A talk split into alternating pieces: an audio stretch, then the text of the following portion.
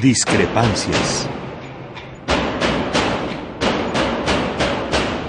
Atacan a la universidad porque discrepamos. Viva la discrepancia, porque es el espíritu de la universidad.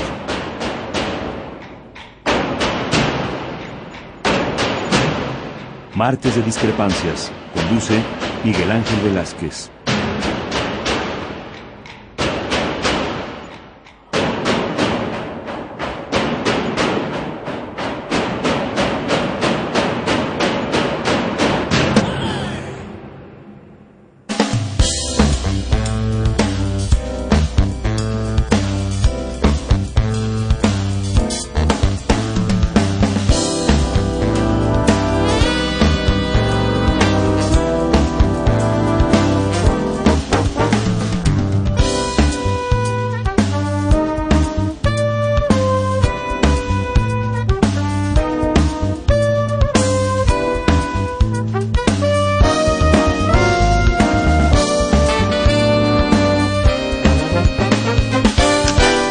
Buenas noches. Gracias por acudir a nuestra cita de todos los martes, pasadas las 8 de la noche, aquí en Radio UNAM, donde nuestra mayor pretensión es darle a usted los elementos suficientes para que piense, para que reflexione sobre lo que nos pasa en el entorno nacional, en el mundial, en todo lo que tiene que ver con nuestra vida cotidiana.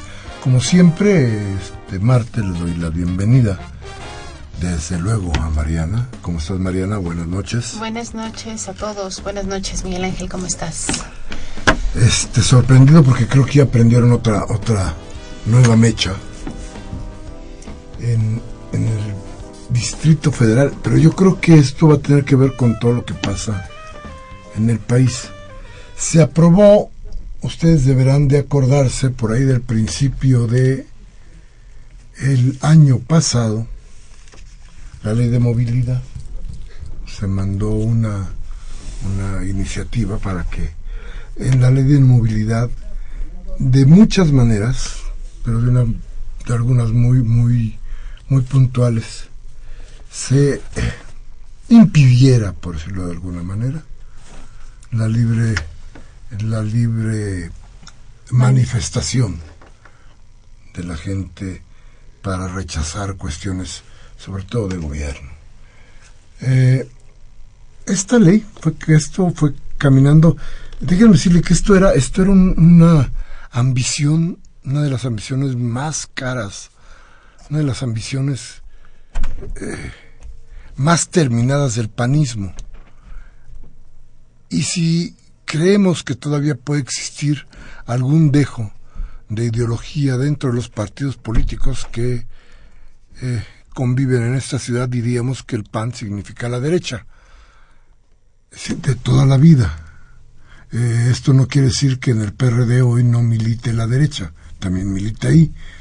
Pero el PAN, el PAN como tal, los azules, son la derecha. Esta iniciativa la propone la derecha y la cobija el gobierno del Distrito Federal.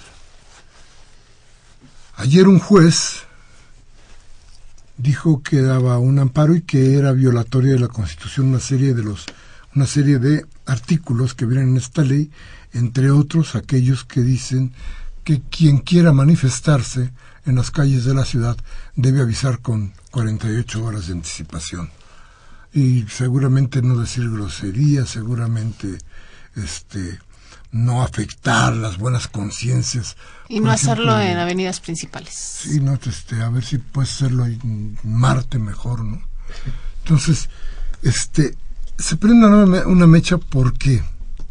Porque si en algún momento de la historia de este país ha reinado la injusticia, es ahora. Por todos lados, en todas las circunstancias y de todas maneras no solamente en lo político, que tiene cola larga para que comentemos el asunto, y hoy lo haremos así, sino en lo económico, donde, bueno, la cosa está que arde, en lo social, que está podrido por todos lados. Entonces, ¿qué quieren? ¿Que la gente no salga a la calle a rechazar las líneas de gobierno que han podrido la convivencia cotidiana? ¿Eso es lo que se pretende? ¿Se pretende el silencio como la forma de convivencia? ¿Qué es lo que se quiere a final de cuentas? No afectar a los otros señores que detrás del micrófono dicen que cómo es posible que estemos afectando a los que andan en sus cochecitos y no pueden pasar de un lado a otro. Carajo, ya es hora de que entendamos que los problemas de aquellos que salen a la calle son problemas que de veras nos afectan a todos. No al que trae su carro y no puede pasar. Que también lo entendemos, es molesto, sí, pero es peor que mañana nos vayan a quitar, por ejemplo, piénselo usted, ¿qué haría si mañana le dicen que todas las cuotas que ha pagado usted durante toda su vida, por ejemplo, al Seguro Social, o por ejemplo para su pensión de vejez, ya no van a existir. ¿Qué haría usted? Piénselo bien, ¿eh? porque resulta que a lo mejor en una de esas sucede algo así. ¿Qué pasaría si esto llegara a ocurrir? ¿No saldría usted a la calle? Déjame decirle que además sabe cuál es el, peor de los problemas que tendría que vender su cochecito para poder sobrevivir. Entonces ya si hay plantón o no hay plantón, si hay marcha o no hay marcha, pues ya nada le va a servir a usted porque ya no va a tener cómo hacerle. Entonces, si no pensamos cuál es el riesgo de las cosas que no suceden en el entorno, el riesgo que tenemos todos, entonces veremos que está mal, veremos que tenemos que hacer cosas que eviten que esta ley que realmente está mal pueda llegar a ponerse ya en serio en ejecución. Entonces, entonces, cuidado. Fíjese usted, nada más para que se dé una idea, ¿eh? la panista, la mujer panista Laura Ballesteros, que fue la que eh, la que llevó, la que llevó la que llevó la iniciativa de movilidad, ¿sabe usted? Renunció al PAN. Bueno, entonces este, esto es un, amasijo que es difícil de entender, difícil de creer, pero que está sucediendo.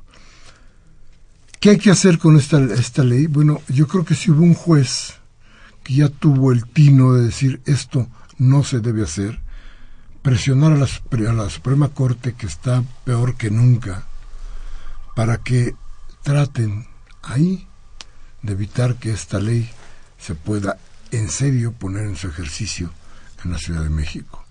Entonces manden cartas, este, tuiteen, hagan todo lo que les quede a la mano para tratar de demostrar que esto está mal. De otra manera, de otra manera, vive el silencio. En fin. Gracias, muchas gracias por estar con nosotros. Nuestros teléfonos el 55 36 8989. La sin costo 01 850 52 688. Le digo algo importante. En el asunto de Carmen Aristegui, otro punto para el silencio, déjeme platicarle algo, ¿eh? Déjeme decirle que ahora hay una andanada para decir que todo lo que se ha dicho siempre ha sido con libertad y que nunca la empresa que decidió cortar con Carmen Aristegui nunca jamás censuró a nadie. Es decir, que no estamos hablando de censura, sino de represión informativa. Carmen Aristegui y el espacio que tenía sufrió la represión de un grupo que tiene el poder, en este caso los dueños de la estación desde donde transmitía. No se deje usted confundir. Esto fue claro. La actuación, la información que dio Carmen Aristegui provocó su salida. Ninguna otra cosa. No se deje usted confundir. Todo lo demás es bla, bla, bla y tiene que ver simple y sencillamente con los intereses de empresa. Ahora sí, vamos rápidamente a un corte y regresamos.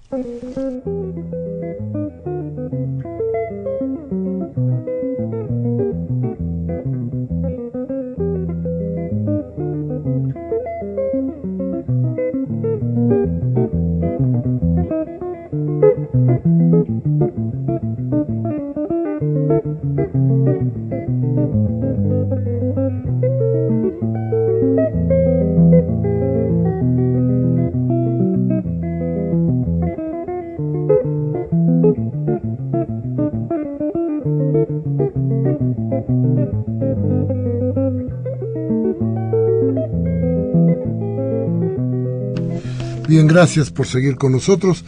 Nuestros teléfonos 55 36 8989 y la sin costo 01 850 52 688. Llámenos.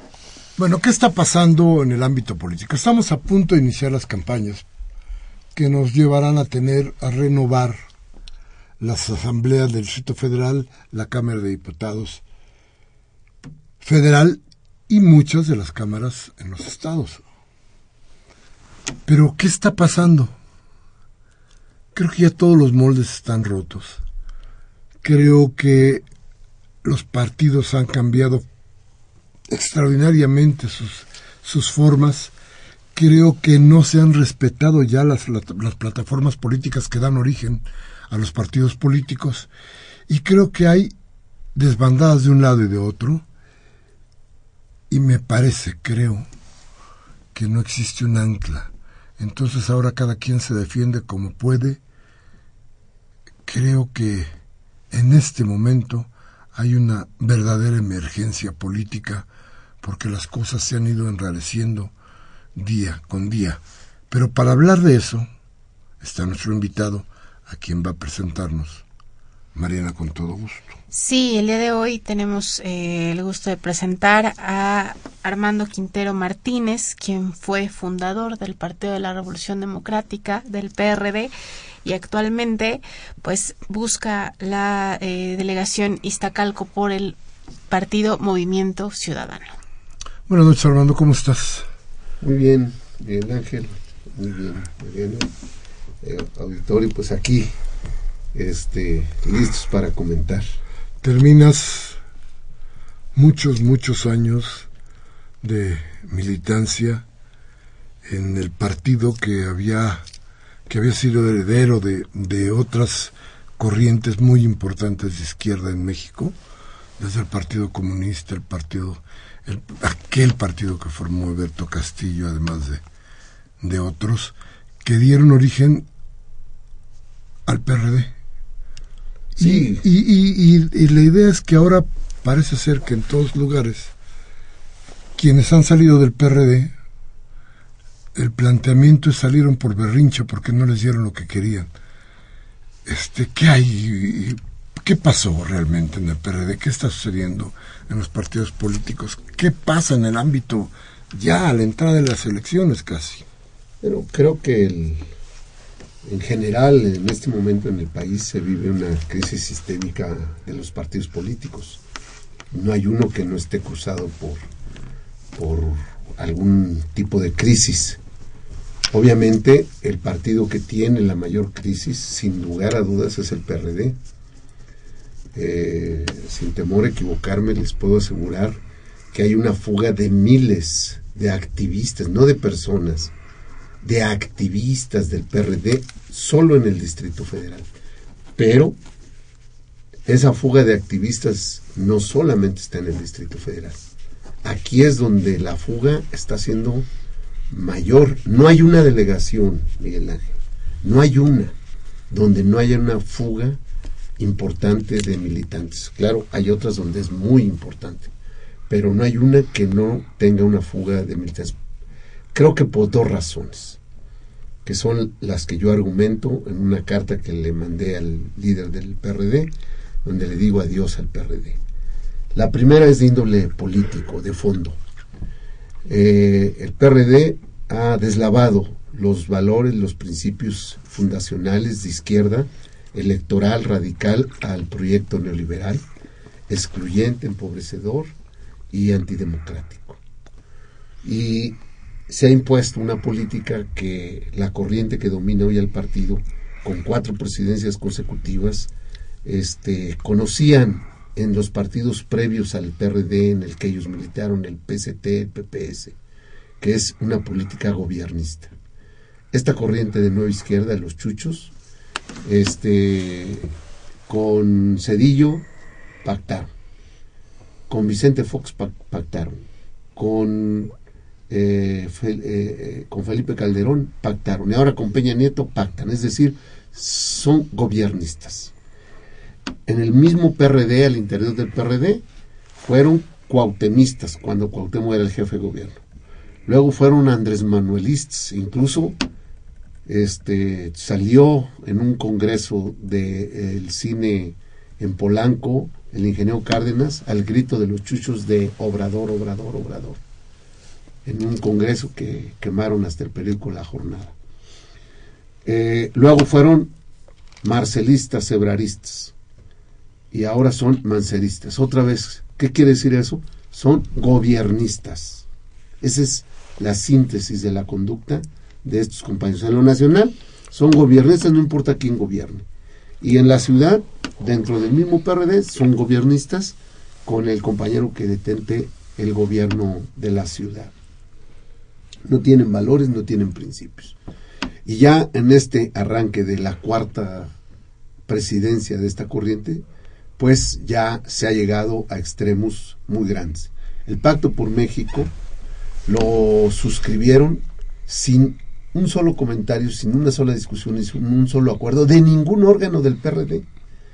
El tema se discutió por primera vez en el PRD nueve meses después, cuando estaban consumados todos los acuerdos. Entonces eso generó una gran división, un gran debate, porque lo mínimo que pedíamos los militantes del PRD era el derecho de ser informados y de debatir y de votar si era correcto o era incorrecto. No tuvimos ese, esa oportunidad.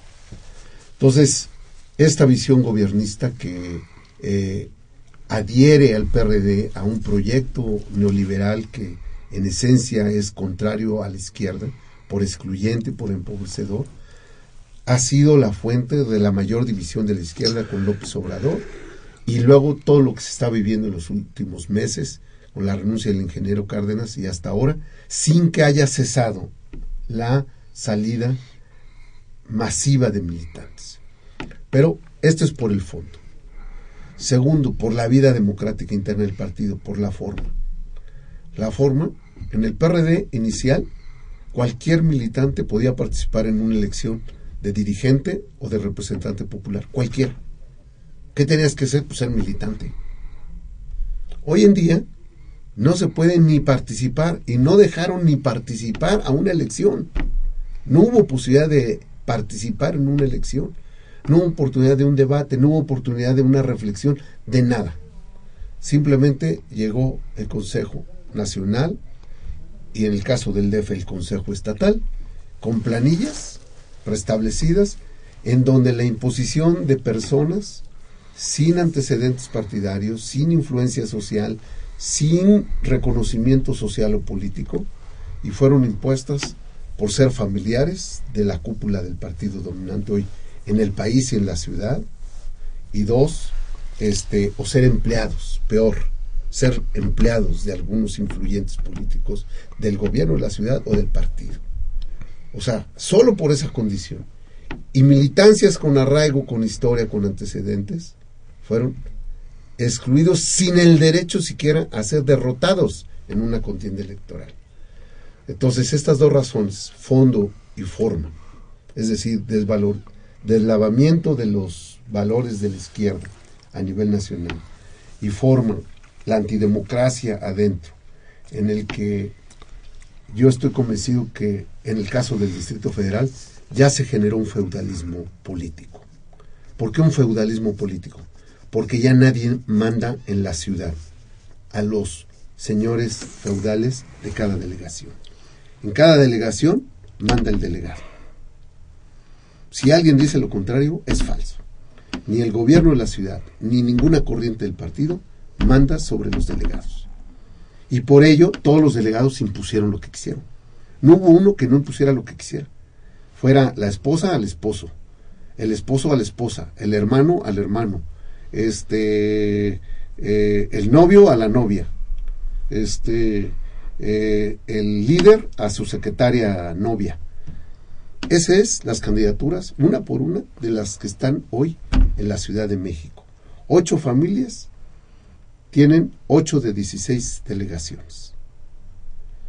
Entonces uno dice, este no es el partido de izquierda por el que luchamos, el que formamos, el que abrió la elección democrática con voto secreto universal y directo, porque era lo que reclamábamos al país e iniciamos practicándolo porque decíamos teníamos que ser ejemplo interno de, de democracia en el país.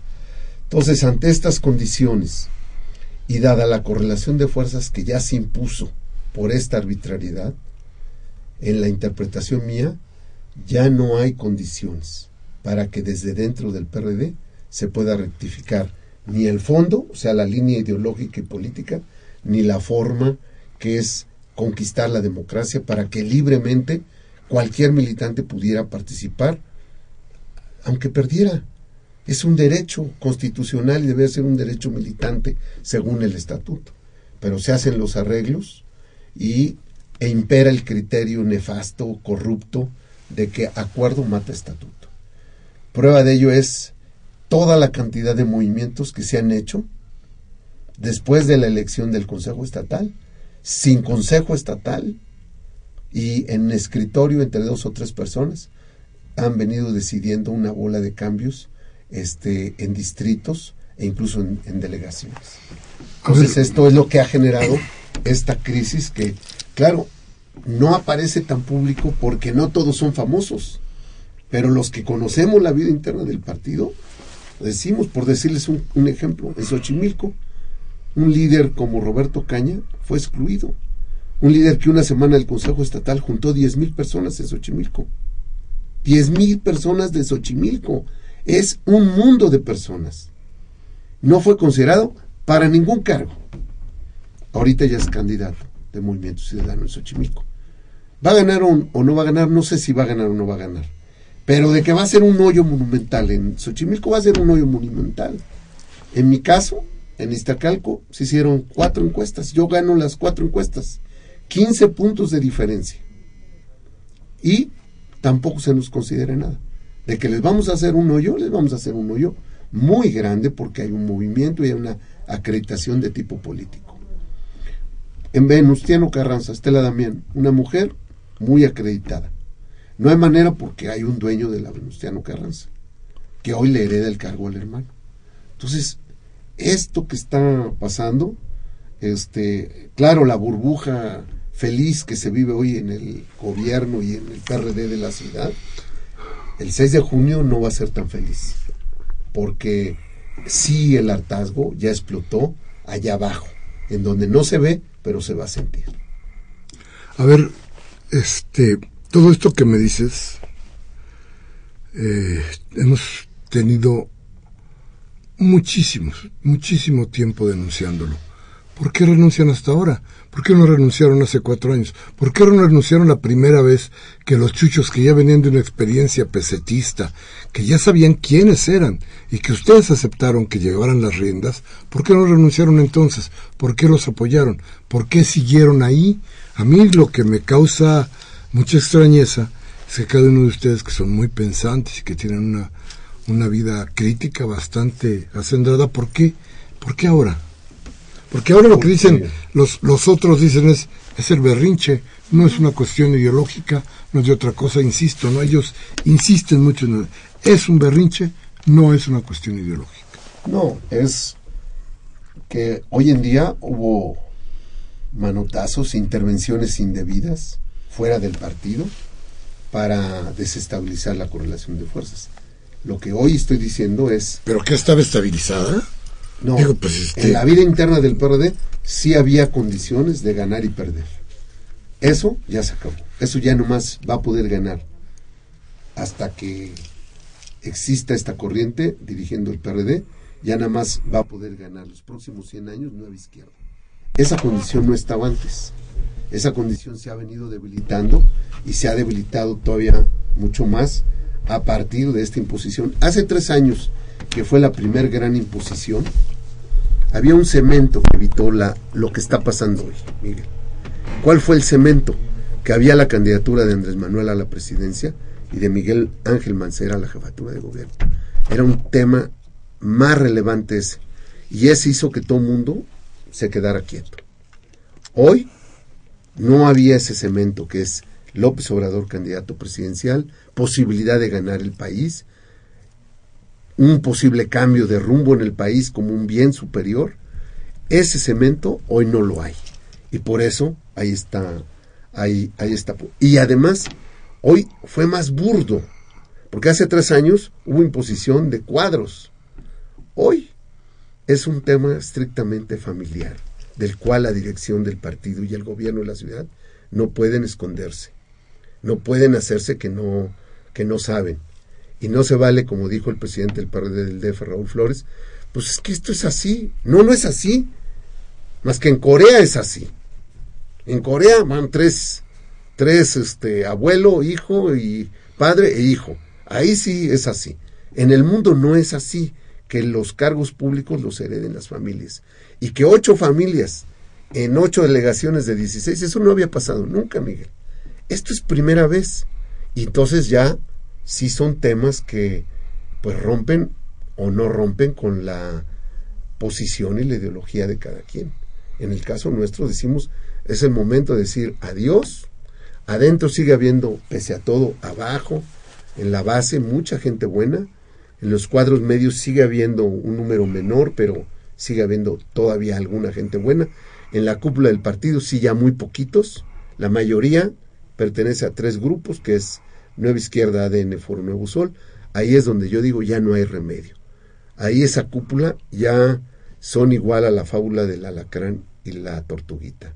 Ya la naturaleza de estos dirigentes siempre van a picar a la tortuguita, aunque se vayan a morir.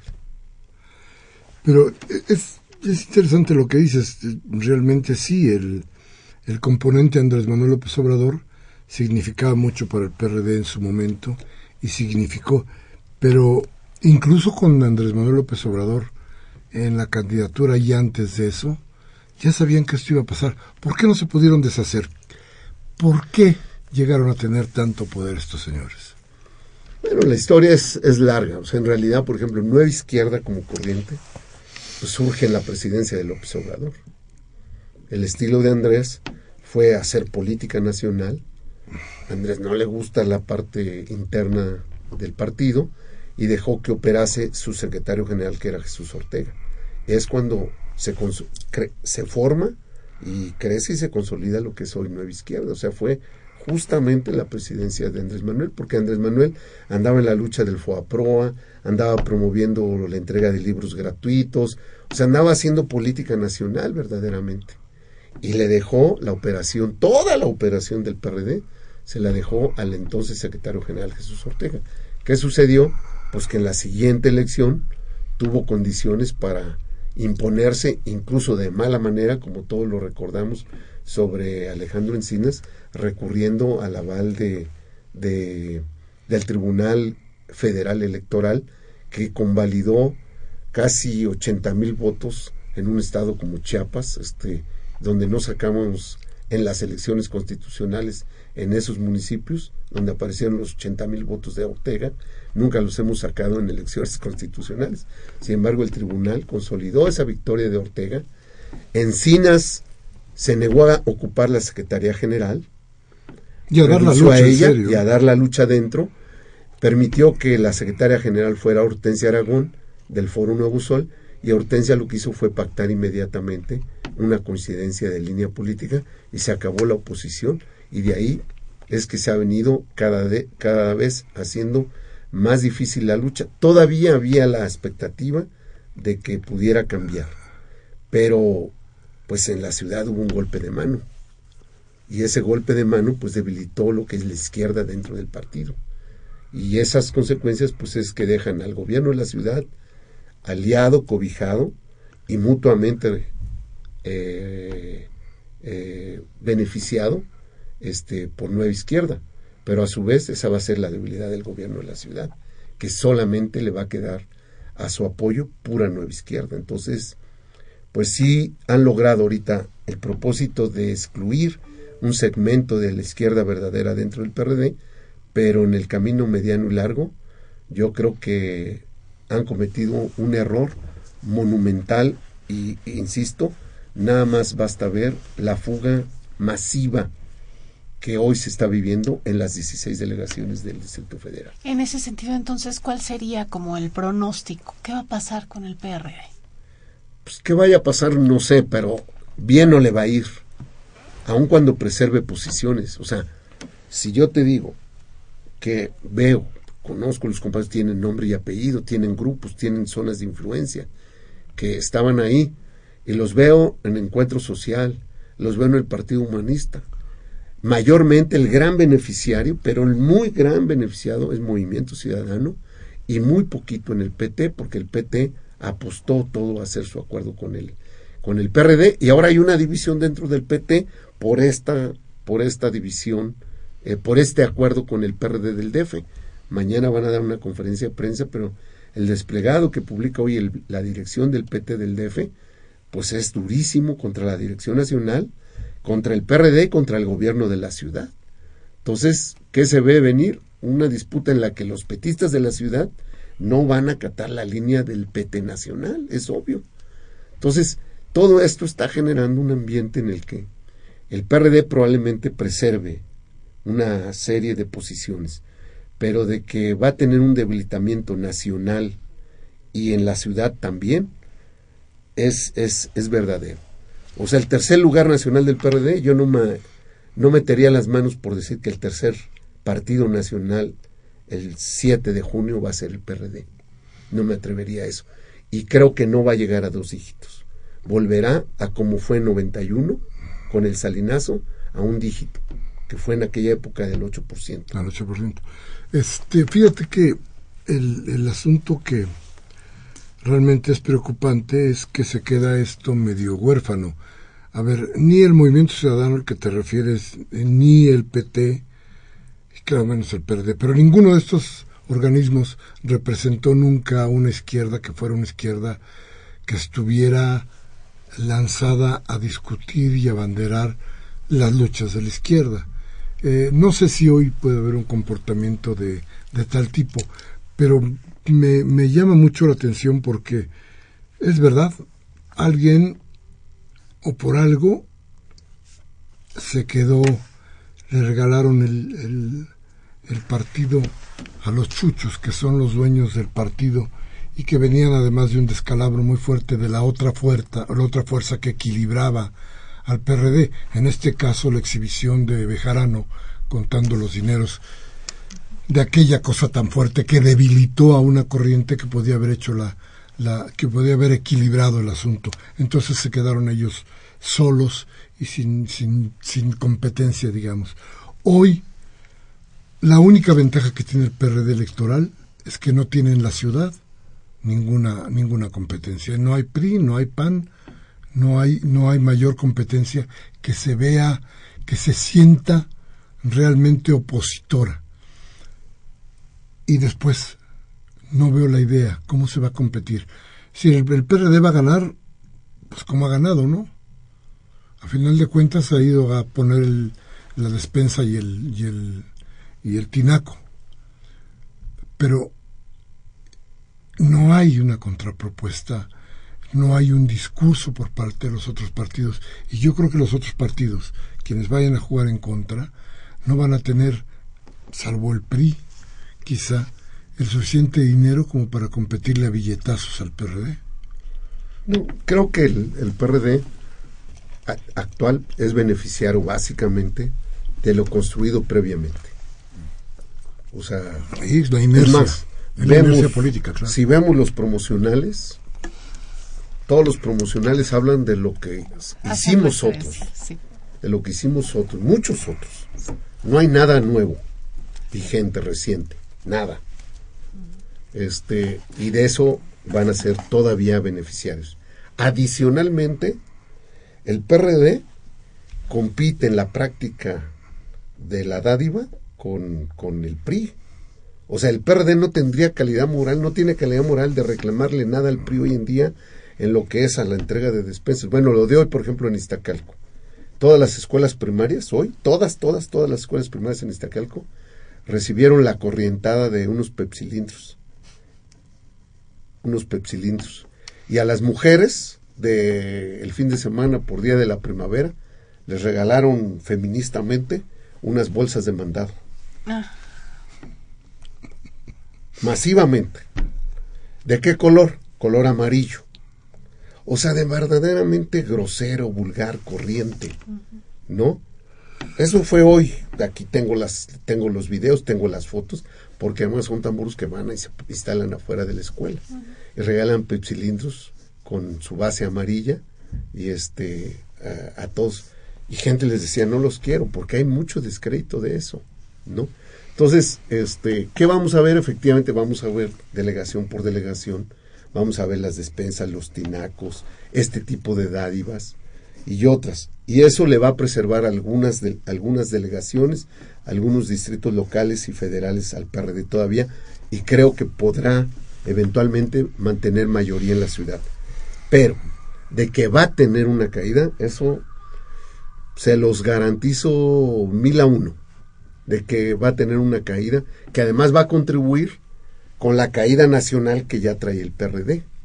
Por eso es que no creo equivocarme de que el PRD nacionalmente tendrá un dígito y en el caso de la ciudad tendremos la votación más baja como PRD, bueno, el PRD tendrá, perdón, ya, yo ya no, el PRD tendrá la votación más baja en elecciones intermedias desde el 91 a la fecha. Eh, por debajo del 30. Sí. Bien. A ver, ¿qué hay para, qué hay para adelante? A ver, está el ingeniero Cárdenas, eh, Ifigenia Martínez planteando, y hay un grupo interesante de gente que siempre ha militado en, en, izquierda de la política, eh, están planteando hacer algo más. ¿Qué les queda a ustedes los políticos? ¿Qué tienes tú para adelante? ¿Qué puede haber para adelante en lo que, en lo que pasa en la política de este país? Vamos a ir a un corte y regresamos con tu respuesta. Nuestros teléfonos 5536-8989. La sin costo 01 850 52 688. Gracias por llamarnos.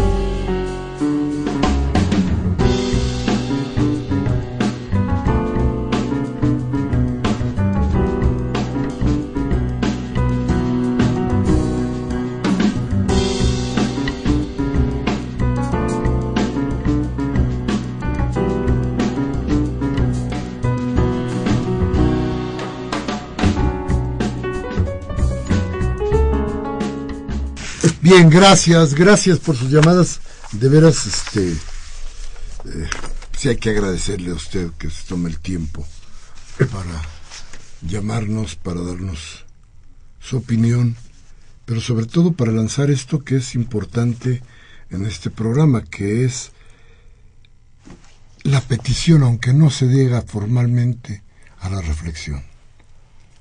Cada una de sus llamadas es una idea nueva que nos permite poner a correr el cerebro y decir, a ver, ¿qué cosa estamos diciendo aquí? ¿Qué cosa está diciendo en el entorno? ¿Cómo tenemos que tomarlo? ¿Qué hay que hacer para adelante? Y esa es la pregunta que le quedamos a, o que nos quedó de ver eh, Armando Quintero hace un momento. ¿Qué para adelante? Nuevas organizaciones, jugar con lo que existe, plantear qué definiciones frente a un país que desde luego requiere de una izquierda fuerte para equilibrar esto que cada día está más hacia la derecha. Sí, eh, en, en, el caso mío, quiero hacer nomás un pequeño comentario que es, vamos a participar electoralmente sin afiliarnos a, a Movimiento Ciudadano. Vamos como ciudadanos libres y por esa vía, porque fue la que eh, encontramos y se portaron generosamente con nosotros. Entonces, ese es el, el, tema. ¿Qué es lo que vemos? Vemos hacia, hacia el futuro la urgente necesidad de que la izquierda verdadera pueda reunificarse. Reunificarse en torno, otra vez, pues, a los valores, a los principios. La izquierda de los 70, de donde yo vengo, decíamos en aquellos lejanos años, que las condiciones subjetivas existían porque éramos voluntaristas. eh, la revolución la queríamos forzar para el día siguiente. Las condiciones objetivas estaban dadas y había que trabajar para crear las condiciones objetivas. Hoy en día, lo paradójico, lo patético para la generación mía, es que están dadas todas las condiciones objetivas y las únicas que no tenemos son las subjetivas. O sea, hay una hay un estancamiento económico de ya prácticamente eh, tres décadas. Eh, el gobierno actual de Peña Nieto tiene sumido al país en un mediocre 1.5 eh, a 2% y el año que viene será peor. en términos de violencia, el país no ha cejado comparado con Felipe Calderón, al que acusábamos de genocida, y el actual gobierno no ha detenido ni ha echado para atrás esos índices tan altos de matazón entre mexicanos. Los derechos humanos del país este, son cuestionados como, eh, eh, eh, o mejor dicho, hacen que México esté colocado como un país donde se violan los derechos humanos todos los días, desde el gobierno y, y desde todos lados, y está cuestionado, está en la picota de los organismos de derechos humanos internacionales. Bueno, con todo este contexto, con una explosión social de inconformidad, un hartazgo social en contra de los partidos, en contra del gobierno, con todos los políticos, todos los políticos más relevantes del país reprobados en, el, ánimo de la población. 30%, 32% el presidente de México, 36% el jefe de gobierno. Reprobados.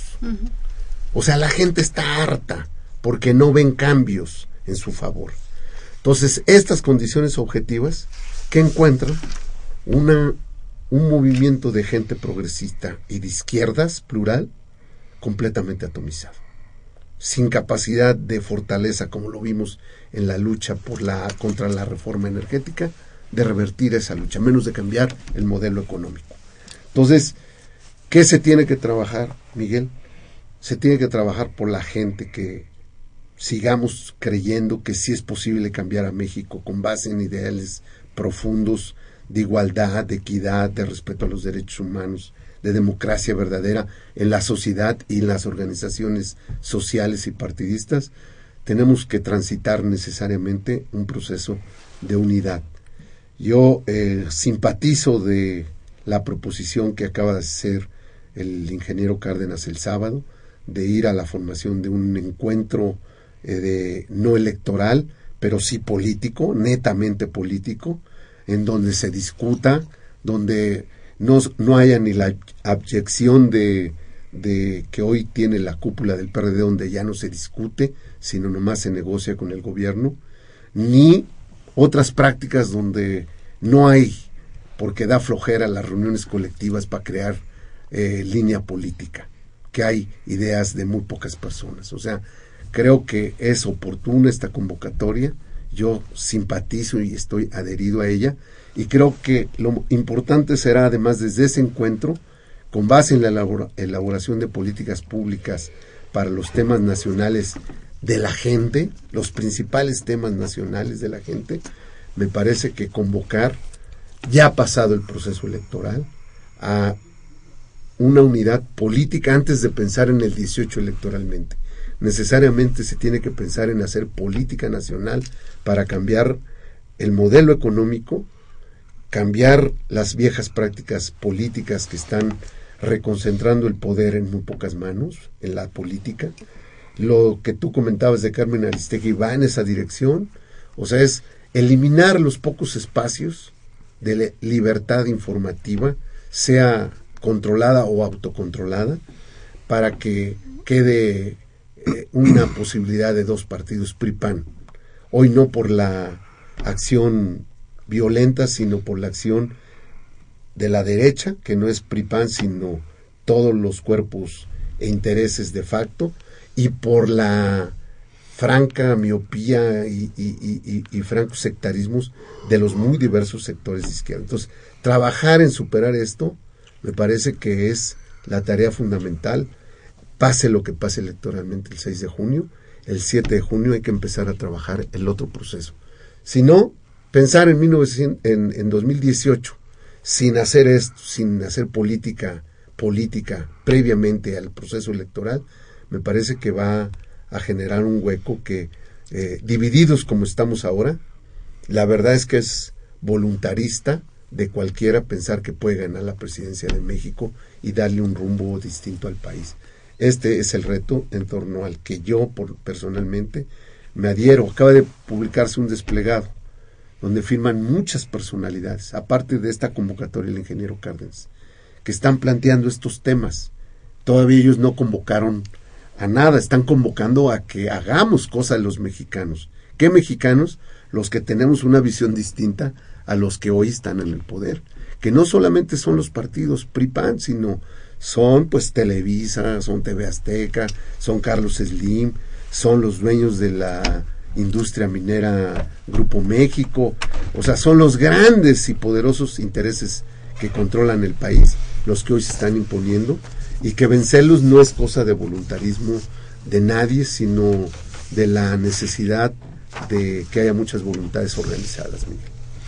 A ver, Armando, yo quiero preguntarte una, una cosa más, que, que me parece fundamental. A ver, ¿le alcanza a todos los que convocaron para crear el PRD y desde luego para crear el fracaso del partido de la izquierda, les alcanza frente a la población para volver a convocar a algo, porque yo lo que no veo son los cuadros nuevos, yo lo que no miro es dónde está el relevo generacional necesario para, para ir adelante.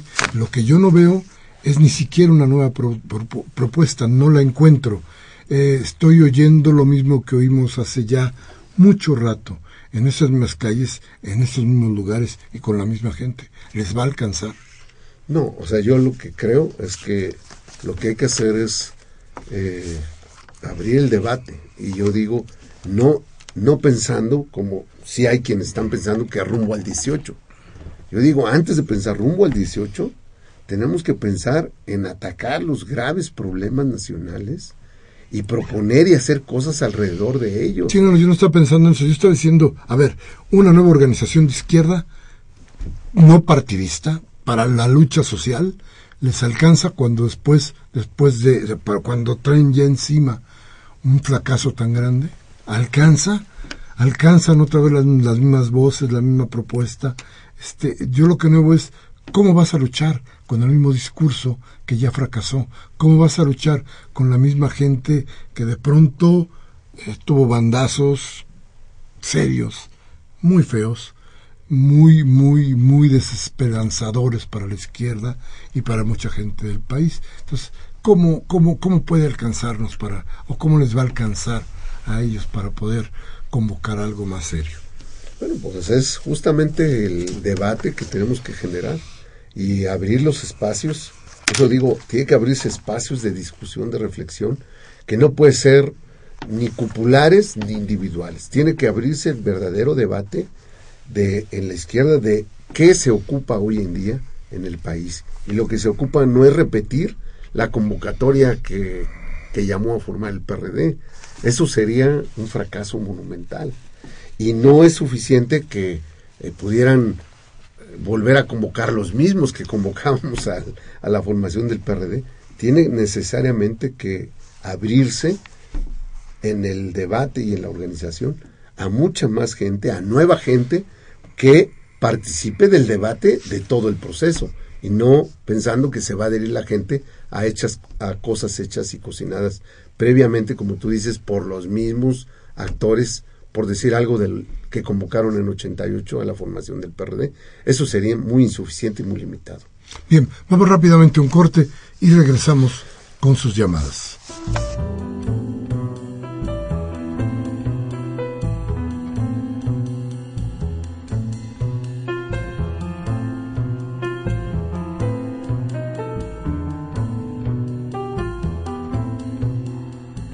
Bien, gracias, gracias por estar con nosotros. Nuestras llamadas, Marianita, por favor. Primero que nada, muchas gracias. Tenemos muchas llamadas hoy. Claudia López nos llamó de la delegación Benito Juárez. Dice que la ley de movilidad es por el atrasado, ah no, perdón, arrastrado de Mancera y los chuchos que quieren, que quieren congraciarse con el PRI y el PAN y nadie se manifestaría si las cosas estuvieran bien hechas. Ebrard fue igual o peor que Mancera. Eso nos dice Claudia López. Jaime Rojas de Lomas de Padierna dice, es preferible apoyar a los de izquierda, aunque sean de los chuchos, que apoyar al verde. A los, hijo, panejos y pritejos lo importante es encontrar las, eh, eh, los cerebros atrás de todas las propuestas del país, ya que ellos se hacen ricos a costa de la masa popular infantil. Léase directores, burócratas de las cámaras de diputados y senadores. Déjeme decirle a usted una cosa, don Jaime, con mucho cariño. Eh, los chuchejos son igual que los panejos y que los priejos. Este, no hay, no hay, hoy no hay ninguna diferencia. Este, la, la bronca que ya discutiremos en su momento será, ¿es preferible ir a votar? ¿Se vale el voto si el voto no se respeta? ¿Cómo tenemos que hacer para que el voto se respete? Eso es lo que tenemos en mente.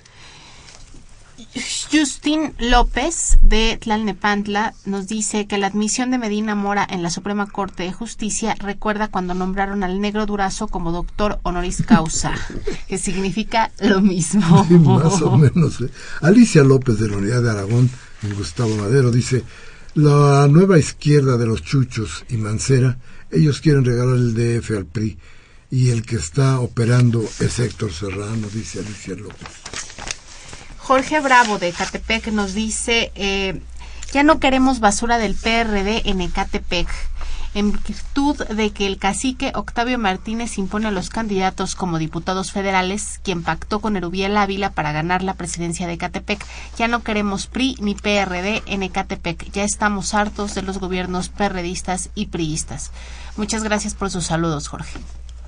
Armando Méndez de Gustavo Madrid, el comentario que el conductor dijo de Aristegui no se entendió, que sea más claro.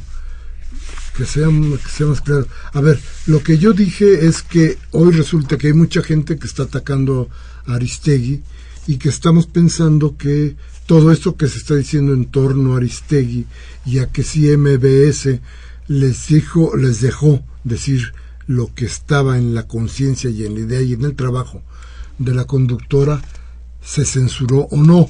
Dicen Dicen muchas voces hoy que MBS le permitió durante meses decir lo que quiso y que entonces no hubo censura. No, yo lo que digo es que hay una represión a la información. Después del hecho, después de dar lo que dijo, de hacer lo que dijo, se le echa porque lo dijo. Eso es represión. Si hubiera censura no lo hubiera podido decir y hubiera terminado de otra manera la cosa. Pero entonces por eso le decía, ojalá haya quedado claro ya. El señor Jorge Meléndez de, la, de Azcapotzalco nos dice que él está tomando clases en un deportivo llamado Peñores en esta misma delegación y que ahí están metiendo despensas la gente del PRD. Eh, que llegó gente de Morena y cerraron el deportivo con candado para que no pudieran sacar las despensas. Rita Colín de Mirador 1 de Tlalpan felicita al programa. Dice, denuncia, el día viernes estuvieron regalando tarjetas de FAMSA. Solo pedían la credencial de elector. Iban vestidos de azul, pero negaron la afiliación a un partido. ¿A qué partido podría pertenecer? Ya que mucha gente cae o acepta sin saber ni preguntar al partido que viene. Todavía no hay partido. A ver.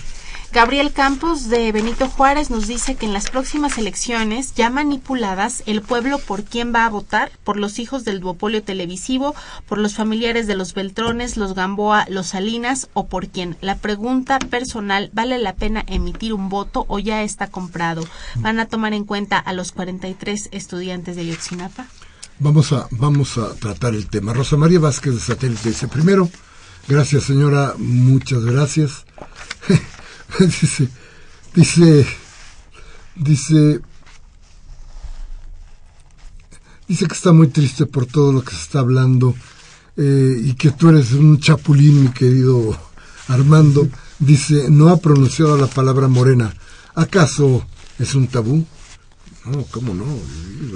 La cosa en Morena adelante. María Teresa Ruiz de Santa María la Ribera nos dice que las personas que se manifiestan se acuerden de las personas de Mexicana, pilotos y sobrecargos, eh, que apoyaban a Felipe Calderón y al PAN al inicio de su sexenio y sin miramiento cerraron la compañía y después estas mismas personas con uniforme hicieron bloqueos solicitando el apoyo de la ciudadanía. Que se acuerden. Bien, gracias Armando Rojas. A Sofía López. Silvia García, Gabriel Campos, Rubén Pinto, Agustín Mondragón. Adriana Martínez, a María Teresa Ruiz, a Edgardo López, a la señora Cárdenas. Le mando un abrazo y un beso, señora Cárdenas. Muchas gracias a usted que estuvo con nosotros. Gracias Armando, se nos acabó el problema, el problema. El, problema, lo tenemos, el programa se acabó. Muchas gracias a usted que estuvo con nosotros este 24 de marzo del 2015. Humberto Sánchez Castrejón en los controles técnicos. Pablo Daniel Vázquez y Pablo Gerardo Rojano en la asistencia de producción. Faxat Ortiz, ojalá lo haya dicho bien, en la producción. Gracias nuevamente a ustedes y como siempre yo les pido reflexionen, piensen y si no quieren pensar, cambien la Televisa o de Fórmula para que les suervan el cerebro. Hasta la próxima.